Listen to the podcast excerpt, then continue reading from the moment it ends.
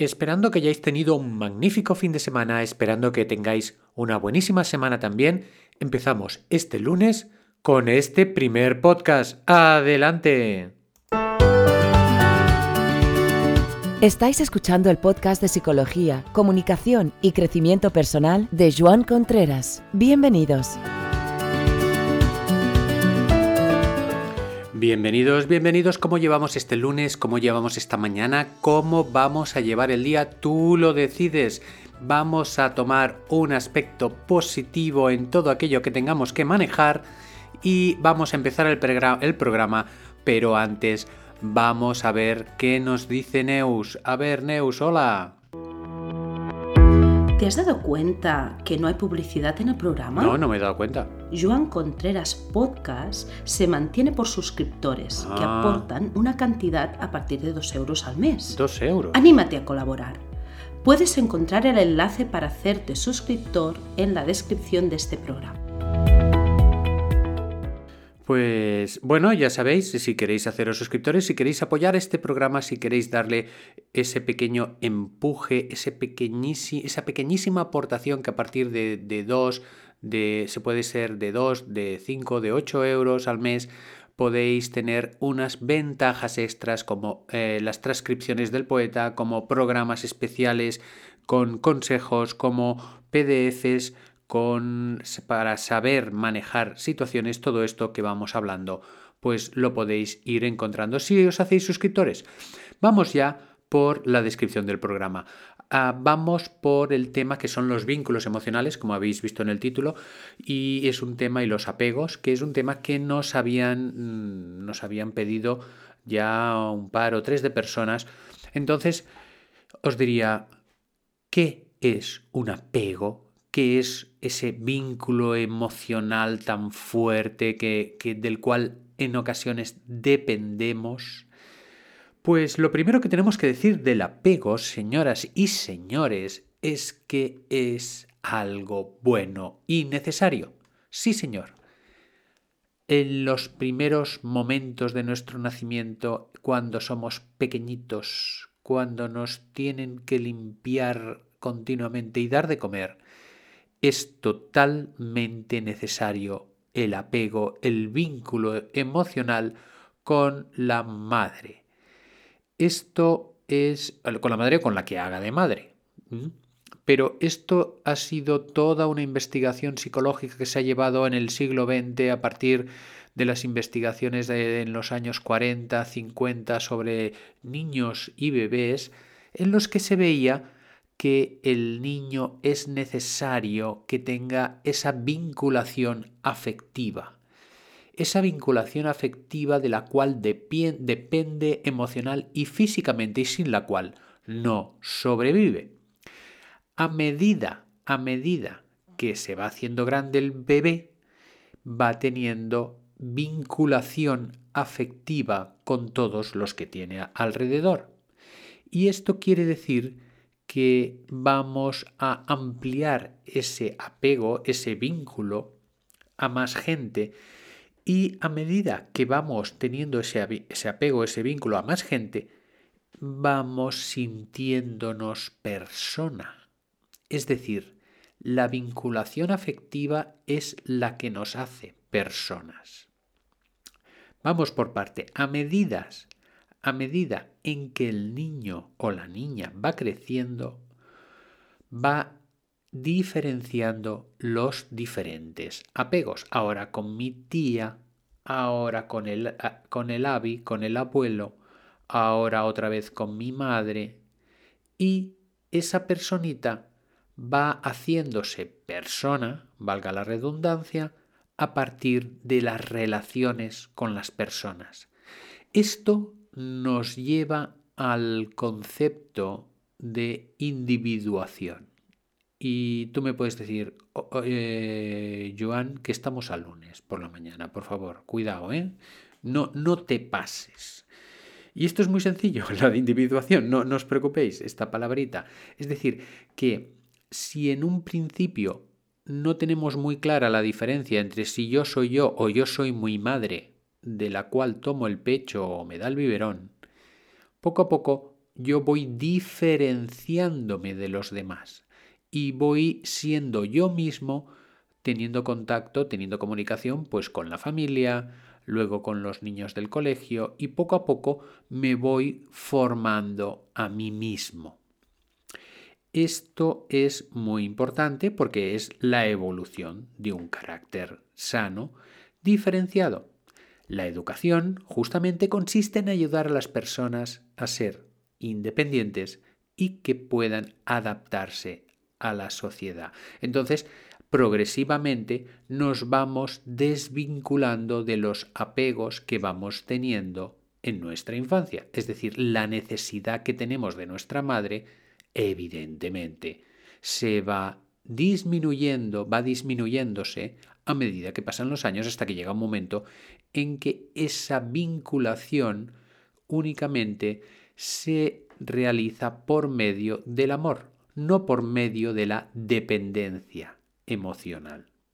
Porque una cosa es la estima, el amor, el cariño, y otra cosa es la dependencia emocional. Son dos cosas diferentes. Cuando nos encontramos en una relación tóxica, se unen las dos. Y el amor se convierte en una droga una droga en la cual mm, es desadaptativa, es decir, te hace hacer cosas que no quieres o que te van en contra de ti, y esto es como un caos bastante gordo, una relación tóxica. Todos los que hayáis estado en una relación tóxica con una pareja sabéis lo destructivo que puede llegar a ser. Es muy, muy complicado. Es una interdependencia en, la cual para mantenerla se, se dicen mentiras o se hacen cosas que van en contra de tu voluntad, etcétera, etcétera. ¿eh? El tema de relaciones tóxicas ya lo iremos tocando en algún otro programa. Vamos a seguir centrándonos en el tema de la dependencia y la diferencia con el amor. En el amor tenemos pues una comprensión, una entrega, un cuidado, una conexión, un aprecio, y, esto es lo que nos hace, nos da la calidad como personas. Otra cosa es que tengamos una dependencia emocional. Esta dependencia emocional significa que tengo como una especie de obligación con esa persona o que esa persona tiene que tener una obligación hacia mí. Evidentemente, en los periodos educativos, como decíamos hace un momento, esta obligación es evidente. Tienes que tener la obligación de, bueno, llegar y saludar a, tus padres o darles un abrazo. Eh, tienes la obligación de tener que ir al colegio y, y hay unas normas que rigen la convivencia. Otra cosa es cuando nuestra felicidad depende de situaciones en las cuales esto ya no, no tiene sentido. Voy a poner ejemplos para, aclararnos mejor. Por ejemplo, la dependencia emocional que tiene un ejecutivo agresivo del trabajo. Y entonces se siente feliz con su trabajo y tal y que cual. Su trabajo llena ámbitos de su vida quizás que tendrían que estar, ocupados por la familia o por las amistades incluso, y cuando este ejecutivo agresivo resulta que se jubila, se vuelve depresivo, coge una depresión. ¿Por qué? Porque había una dependencia. Otra cosa también es otro elemento típico, otro ejemplo que podemos poner es cuando una madre, los niños se le hacen mayores, o un padre, y resulta que, que no puede vivir sin ellos, ¿no? Y entonces genera como una dependencia o un apego que, bueno, sería conveniente que pudiera realizarse y crecer por ella misma, pues teniendo sus amigas o teniendo sus hobbies o aprendiendo cosas, pero no teniendo que aferrarse a una situación del pasado, pues que ya acabó pues a lo mejor puede hacer de abuela y puede hacerla de abuela muy bien, pero no tiene que depender su felicidad de un apego o de una dependencia que corresponde al pasado. Es decir, con, este programa lo que quiero deciros es que la dependencia emocional no, no, no es mala, no necesita, como decía una, una compañera psicóloga, todos necesitamos quien sustente nuestras emociones. Necesitamos quien sustente nuestras emociones. A no ser que nos convirtamos en un ermitaño eh, hindú o religioso que esté allí en las montañas y viva de la naturaleza y del apego al sol que sale cada día, ¿vale? pues muy bien, pero en general la, mayoría de, humanos vivientes necesitamos estas relaciones. Y estas relaciones hay pues un punto de, necesidad, de, voluntad, de querer verse. Pero cuando esto transgrede las situaciones normales, nos vamos a lo que es la dependencia del apego.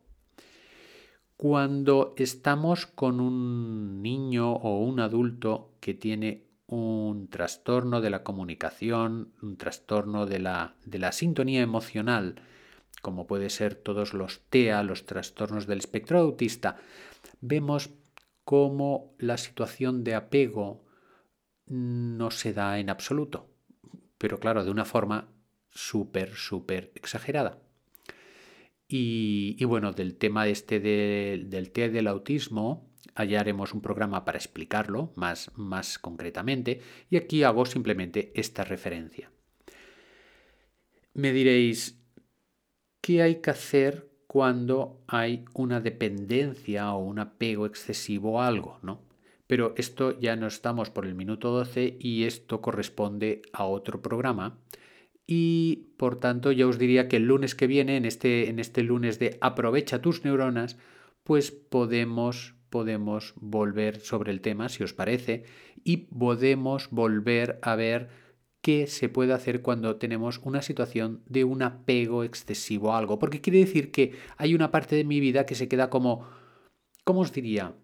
Como estancada como, como dependiente mi felicidad de lo que ocurra fuera, pero de una forma un poco a veces obsesiva, a veces exagerada, a veces que no toca por el momento. ¿eh? Porque si yo estoy cuidando a un niño pequeño, evidentemente mi felicidad va a depender de la felicidad del niño pequeño. Pero si el niño pequeño ya se va a Francia porque tiene 32 años y, quiere hacer su vida y, la mamá o el papá están ahí sufriendo porque, claro, eso es un apego excesivo, ¿verdad? Y, y no, no nos ayuda a crecer, no nos ayuda a que nuestras pequeñas neuronas del cerebro hagan su función de crecimiento interior y que podamos expandirnos. Cuando esa persona acepta que su hijo ya se ha ido a Francia y tiene 32 años y tiene mujer e hijos y ya no sufre por, por él, pues se da cuenta de que puede hacer un montón de actividades, puede tener una vida, puede tener una apertura. En este sentido conozco personas que estaban muy apegadas o excesivamente apegadas a los hijos y cuando los hijos les dan el portazo porque quieren volar solos, esa persona pues eh, se siente de maravilla, sí lo puede aceptar bien.